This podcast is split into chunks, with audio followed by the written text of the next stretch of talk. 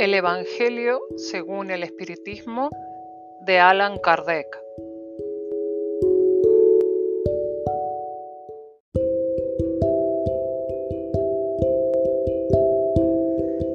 Capítulo 7. Bienaventurados los pobres de espíritu.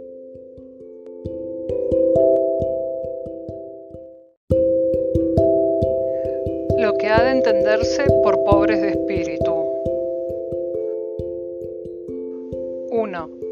Bienaventurados los pobres de espíritu, porque de ellos es el reino de los cielos.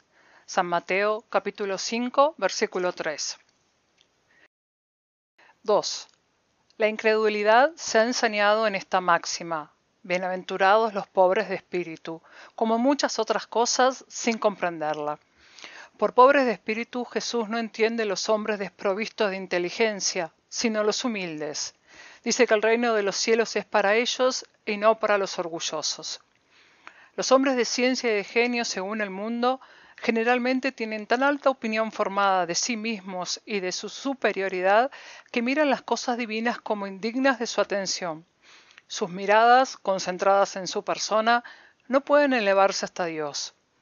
Esta tendencia a creerse superiores a todo les conduce muchas veces a negar lo que, por no estar a su alcance, podría rebajarles, y a negar hasta la divinidad, o si consienten en admitirla, le disputan uno de sus más hermosos atributos, su acción providencial sobre las cosas de este mundo, persuadidos de que ellos solos bastan para gobernarlo bien. Tomando su inteligencia por la inteligencia universal y juzgándose aptos para comprenderlo todo, no creen posible nada de lo que no comprenden.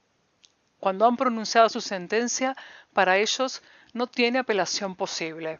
Si se niegan a admitir el mundo invisible y un poder extrahumano, no es porque no esté a su alcance, sino porque su orgullo se subleva ante la idea de una cosa que no pueden dominar y les haría bajar de su pedestal. Este es el motivo por el que solo tienen sonrisas de desdén para todo lo que no es del mundo visible y tangible.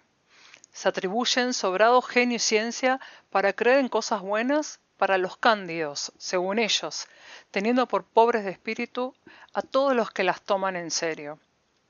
Sin embargo, por más que digan, será preciso que entren como los otros en ese mundo invisible del que se ríen. Entonces será cuando abrirán los ojos y conocerán su error. Dios que es justo, no puede recibir con el mismo título al que ha ignorado su poder y al que se ha sometido humildemente a sus leyes, ni hacerles una parte igual. Al decir que el reino de los cielos es para los humildes, Jesús entiende que no se admite a nadie sin la sencillez de corazón y la humildad del espíritu, que el ignorante que posea estas cualidades será preferido al sabio que cree más en sí que en Dios.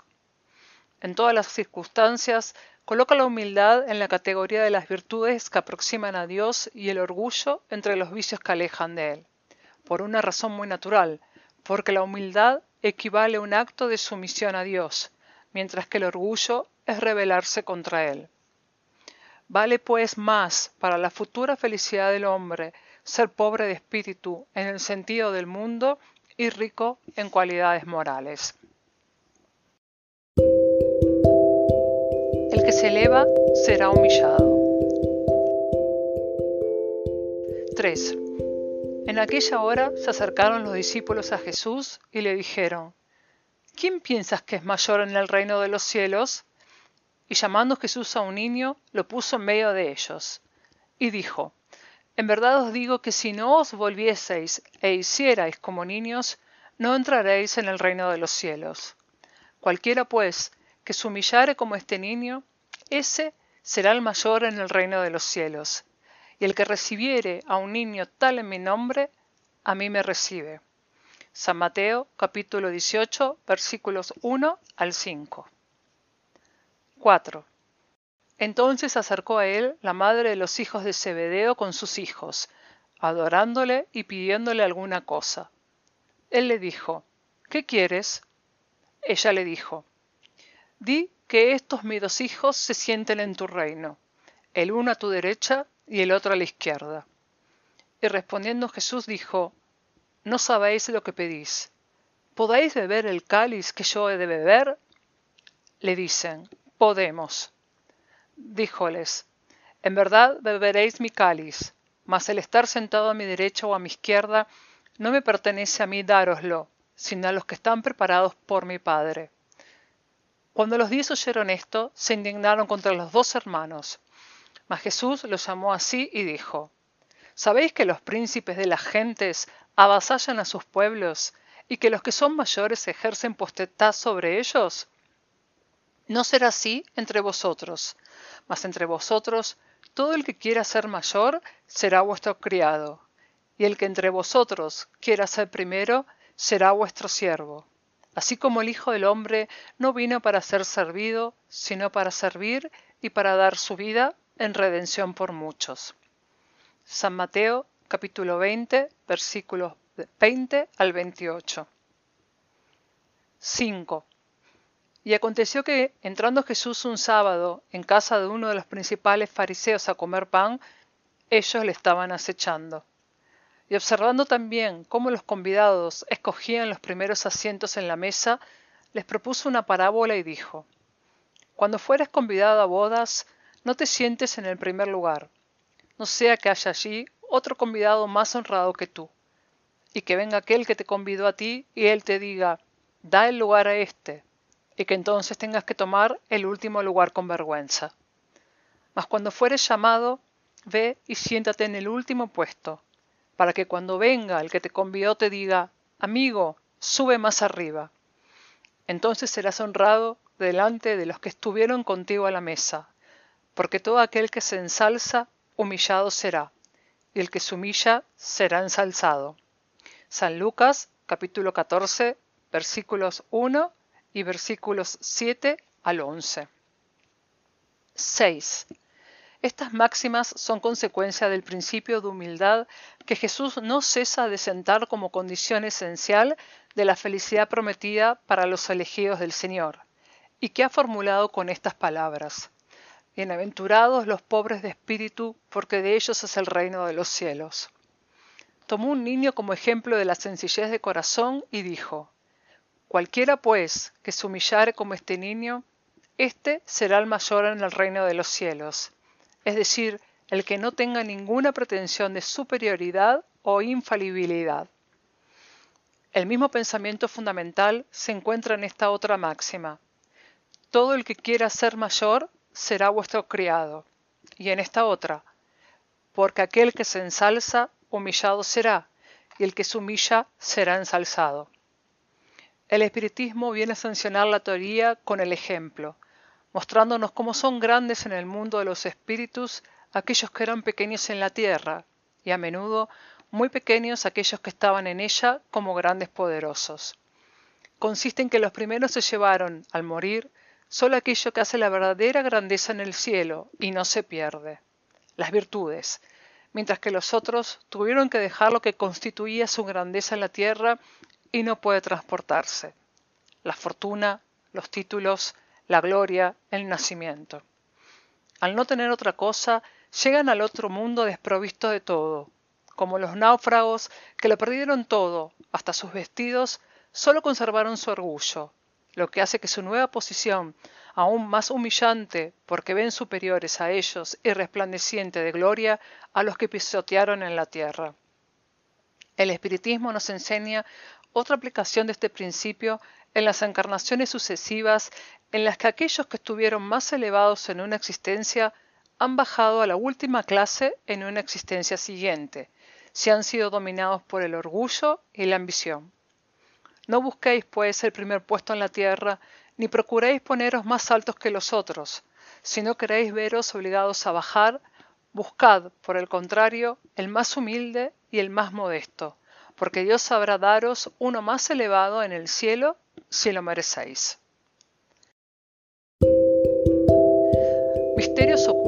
A los sabios y a los entendidos. 7. En aquel tiempo, respondiendo Jesús, dijo, Doy gloria a ti, Padre, Señor del cielo y de la tierra, porque ocultaste estas cosas a los sabios y entendidos y las has descubierto a los párvulos. San Mateo capítulo 11 versículo 25. 8.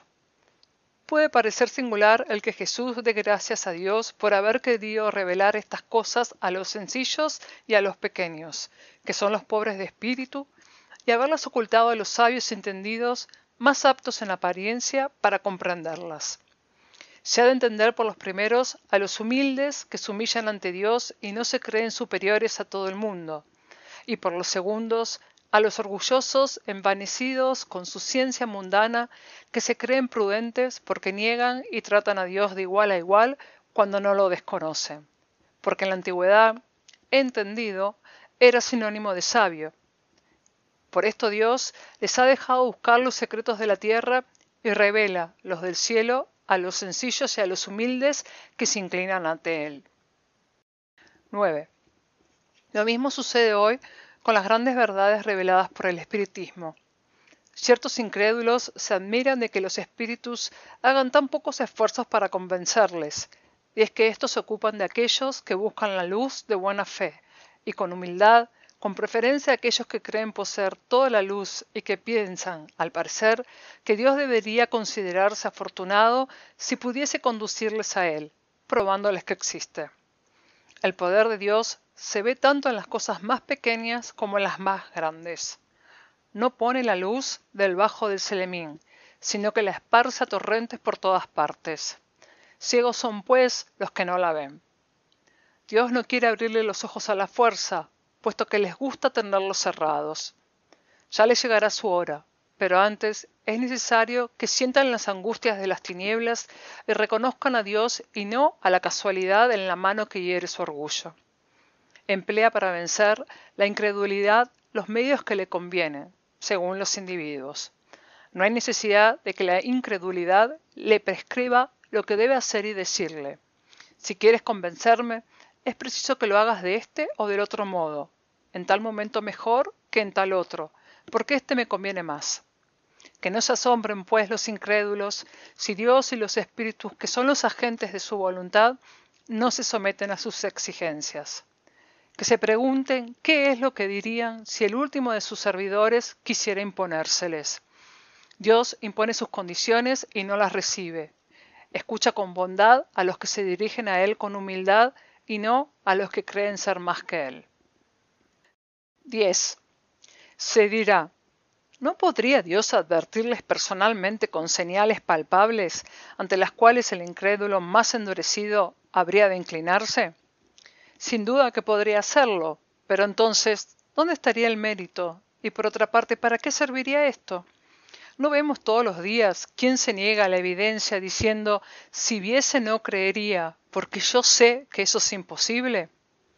Si se niegan a conocer la verdad, es porque su espíritu no está aún en disposición de comprenderla, ni su corazón para sentirla.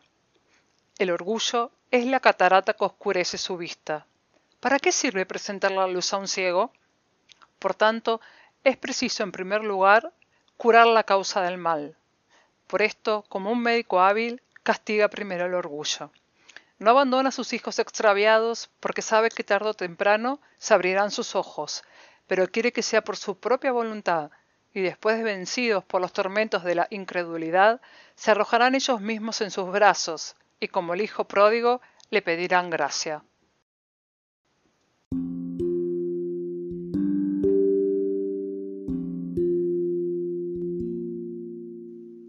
Instrucciones de los espíritus.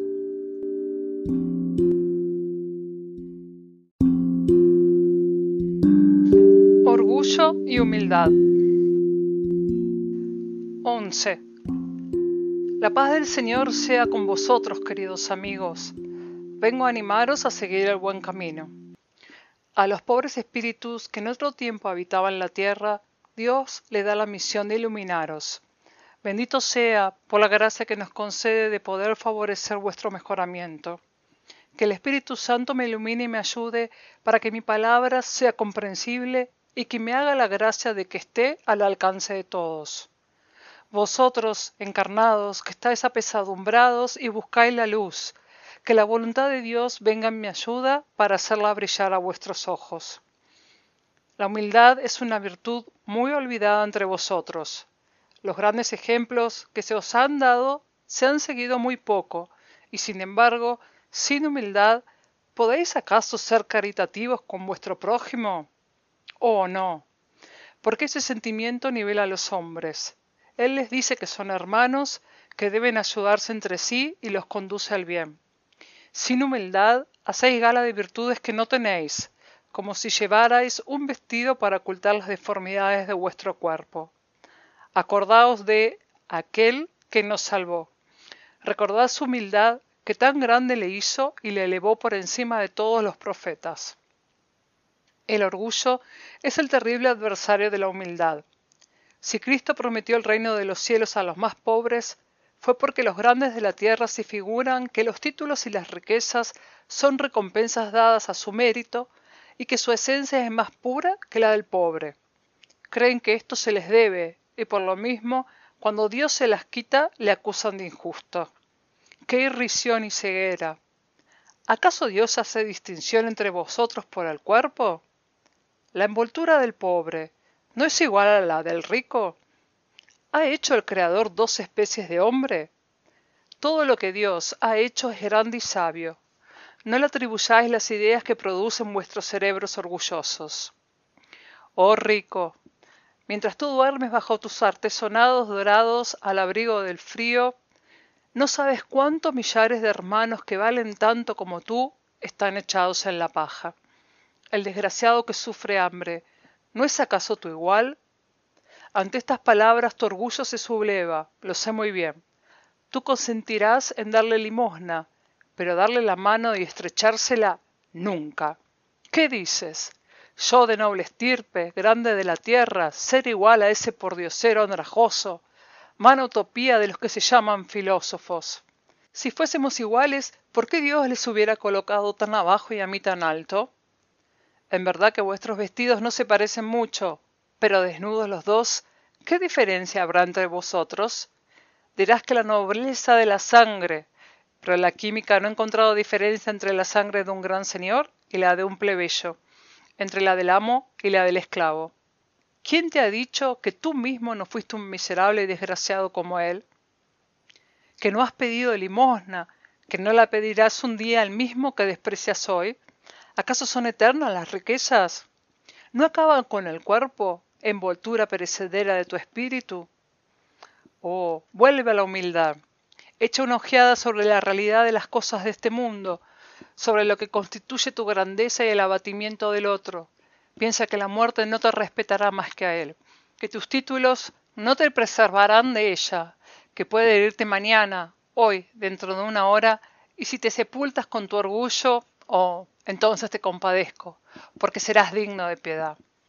Orgullosos, ¿qué erais vosotros antes de ser nobles y poderosos? Puede muy bien que fueseis más bajos que el último de vuestros criados. Doblad pues vuestras altivas frentes, que Dios puede humillar en el mismo momento que más la levantáis. Todos los hombres son iguales en la balanza divina. Solo las virtudes los distinguen a los ojos de Dios. Todos los espíritus son de una misma esencia y todos los cuerpos están amasados de una misma pasta. Vuestros títulos y vuestros nombres en nada la alteran, quedan en la tumba, y no son ellos los que dan la felicidad prometida a los elegidos. La caridad y la humildad son sus títulos de nobleza. Pobre criatura, tú eres madre, tus hijos sufren, tienen frío, tienen hambre, vas abrumada bajo el peso de tu cruz y humillarte para buscarles un pedazo de pan. Yo me inclino ante ti. Qué noble, santa y grande eres a mis ojos. Espera y ruega, la felicidad aún no es de este mundo. A los pobres oprimidos y que confían en Dios les da el reino de los cielos. Y tú, mujer pobre y joven, entregada al trabajo y a las privaciones, ¿por qué lloras? Que tu mirada, piadosa y serena, se eleve hacia Dios. A las avecillas les da el pasto. Ten confianza en Él, no te abandonará. El ruido de las fiestas y de los placeres del mundo hacen latir tu corazón. Tú quisieras también adornar tu frente con flores y reunirte con los felices de la tierra. Dices que podrías también ser rica como esas mujeres que ves pasar alegres y risueñas. Cállate, hija mía. Si supieses cuántas lágrimas y cuántos dolores se ocultan bajo esos vestidos bordados, cuántos suspiros se ahogan bajo el ruido de esa orquesta alegre, preferirías tu humilde retiro y tu pobreza. Mantente pura a los ojos de Dios si no quieres que tu ángel guardián remonte hacia él, ocultando su rostro bajo sus blancas alas y te deje con tus remordimientos, sin guía, sin sostén, en ese mundo en que te perderías esperando ser castigada en el otro. Y todos vosotros, los que sufrís por la injusticia de los hombres, sed indulgentes con la falta de vuestros hermanos, considerando que también las tenéis vosotros. Esta es la caridad y también es la humildad. Si sufrís por las calumnias, doblad la frente bajo esta prueba. ¿Qué os importan las calumnias del mundo? Si vuestra conducta es pura, ¿acaso Dios no puede recompensaros? Sobrellevar con valor las humillaciones de los hombres es ser humilde y reconocer que solo Dios es grande y poderoso. Oh Dios mío, ¿será preciso que Cristo vuelva otra vez a la tierra para enseñar a los hombres tus leyes que olvidan? ¿Deberá quizás echar otra vez del templo a los mercaderes que manchan tu casa, que solo es lugar de oración? ¿Y quién sabe? Oh hombres, si Dios os concediese esa gracia, se la negaríais como la otra vez. Le llamaríais blasfemo, porque abatiría el orgullo de los fariseos modernos quizá les hiciese emprender de nuevo el camino del Gólgota. Cuando Moisés estuvo sobre el monte Sinaí a recibir los mandamientos de Dios, el pueblo de Israel, entregado a sí mismo, abandonó a su verdadero Dios. Hombres y mujeres entregaron su oro y sus alhajas para ser un ídolo al que adoraban. Hombres civilizados, vosotros hacéis como ellos. Cristo os dejó su doctrina, os dio el ejemplo de todas las virtudes y habéis abandonado ejemplos y preceptos. Cada uno de vosotros, teniendo sus pasiones, os habéis hecho un Dios a vuestro gusto. Según los unos, terrible y sanguinario, según los otros, indiferente a los intereses del mundo. El Dios que os habéis hecho es aún el becerro de oro que cada uno adapte a sus gustos y a sus ideas. Meditad, oh hermanos míos y amigos, que la voz de los espíritus conmueva vuestros corazones. Sed generosos y caritativos sin ostentación, es decir, haced el bien con humildad, que cada uno destruya poco a poco los altares que habéis levantado al orgullo. En una palabra, sed verdaderos cristianos y alcanzaréis el reino de la verdad. No dudéis más de la bondad de Dios cuando os envía tantas pruebas. Venimos a preparar el camino para el cumplimiento de las profecías cuando el Señor os dé una manifestación más resplandeciente de su clemencia, que el enviado celeste encuentre en vosotros solo una gran familia, que vuestros corazones afables y humildes sean dignos de oír la palabra divina que os traerá, que el elegido no encuentre en su camino sino palmas dispuestas para vuestro regreso al bien, a la caridad, a la fraternidad, y entonces vuestro mundo será el paraíso terrenal. Mas si sois insensibles a la voz de los espíritus enviados para purificar y renovar vuestra sociedad civilizada, rica en ciencia y con todo tan pobre en buenos sentimientos, entonces solo nos quedará el recurso de llorar y gemir por vuestra suerte. Pero no, no sucederá de ese modo. Volved a Dios, vuestro Padre, y entonces todos nosotros, que habremos contribuido al cumplimiento de su voluntad, entonaremos el cántico de acción de gracias para agradecer al Señor su inagotable bondad y para glorificarle por todos los siglos de los siglos. Así sea. La Cordaire, Contastina, 1863. 12. Hombres, ¿por qué os quejáis de las calamidades que vosotros mismos habéis amontonado sobre vuestras cabezas? Habéis ignorado la santa y divina moral de Cristo. No os asombréis, pues, de que la copa de la iniquidad se haya desbordado por todas partes. El malestar se hace general. ¿Y quién tiene la culpa sino vosotros mismos, que sin cesar procuráis destruiros unos a otros? No podéis ser felices sin mutua benevolencia. ¿Y puede coexistir la benevolencia con el orgullo? El orgullo He aquí el origen de todos los males. Trabajad para destruirlo, si no queréis ver cómo se perpetúan sus funestas consecuencias. Un único medio se os ofrece para esto, pero es infalible. Es el tomar por regla invariable de vuestra conducta la ley de Cristo, ley que habéis rechazado o falseado en su interpretación. ¿Por qué tenéis en tan gran estima lo que brilla y encanta la vista más que lo que toca el corazón? ¿Por qué el vicio de la opulencia es el objeto de vuestras adulaciones cuando solo tenéis una mirada de desdén por el verdadero mérito en la oscuridad? Cuando un rico pervertido, perdido de cuerpo y alma, se presenta en alguna parte, se le abren todas las puertas, todas las consideraciones son para él, mientras que se le niega un saludo de protección al hombre de bien que vive de su trabajo. Cuando la consideración que se concede a las personas se estima por el peso del oro que poseen o por el nombre que llevan, ¿qué interés pueden tener en corregirse de sus defectos? Muy distinto sería si el vicio dorado fuese castigado por la opinión general como lo es el vicio andrajoso, pero el orgullo es indulgente para todo lo que le adula. Siglo de codicia y de dinero, decís, sin duda que lo es, pero ¿por qué habéis dejado que las necesidades materiales imperen sobre el buen sentido y la razón? ¿Por qué quiere cada cual sobreponerse a su hermano? Por eso, la sociedad sufre hoy las consecuencias de todo ello. No olvidéis que tal estado de cosas es siempre una señal de decadencia moral. Cuando el orgullo llega a los últimos límites, es señal de una caída próxima, porque Dios hiere siempre a los soberbios. Si algunas veces les deja subir, es para darles ocasión de reflexionar y enmendarse bajo los golpes que de vez en cuando se dirigen a su orgullo para avisarles. Pero en vez de humillarse, se rebelan.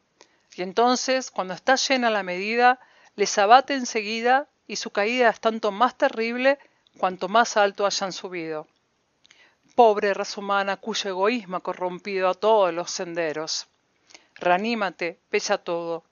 Dios, en su misericordia infinita, envía un poderoso remedio a tus males, un socorro inesperado a tu necesidad. Abre los ojos a la luz. He aquí que las almas de los que no existen vienen a recordarte tus verdaderos deberes.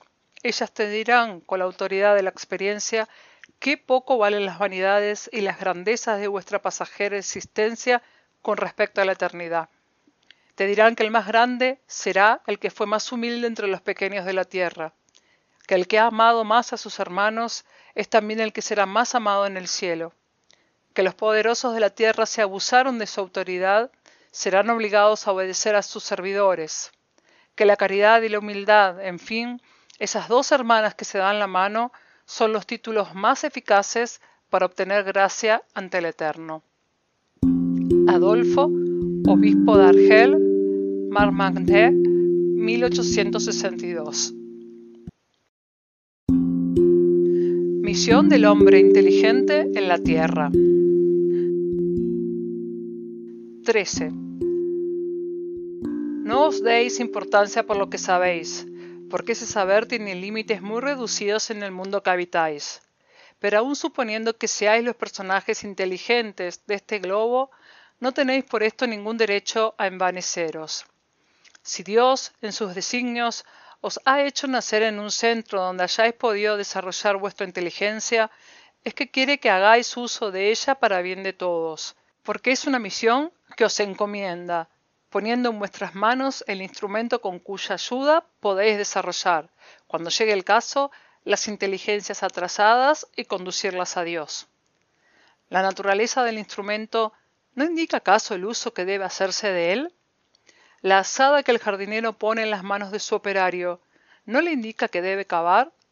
¿Y qué diríais si este hombre, en lugar de trabajar, levantara la azada para herir a su amo? Diríais que es un monstruo y que merece ser expulsado. Pues bien, ¿no sucede lo mismo con aquel que se sirve de su inteligencia para destruir la idea de Dios y de la providencia entre sus hermanos? ¿No levanta también la azada contra el amo, que se la dio para labrar la tierra? ¿Tiene derecho al salario prometido o por el contrario no merece ser despedido del jardín? Despedido será, no lo dudéis, y arrastrará existencias miserables y humillantes hasta que se haya doblegado ante aquel a quien se lo debe todo. La inteligencia es rica en méritos para el porvenir, pero con la condición de hacer buen uso de ella. Si todos los hombres que la poseen la empleasen según las miras de Dios, La misión de los espíritus sería fácil para hacer avanzar a la humanidad. Por desgracia, para muchos es objeto de orgullo y de perdición para ellos mismos. El hombre abusa de su inteligencia como de todas sus otras facultades y sin embargo no le faltan lecciones que le adviertan que una mano poderosa pueda quitarle lo que le ha dado. Fernando, Espíritu Protector. Burdeos, 1862.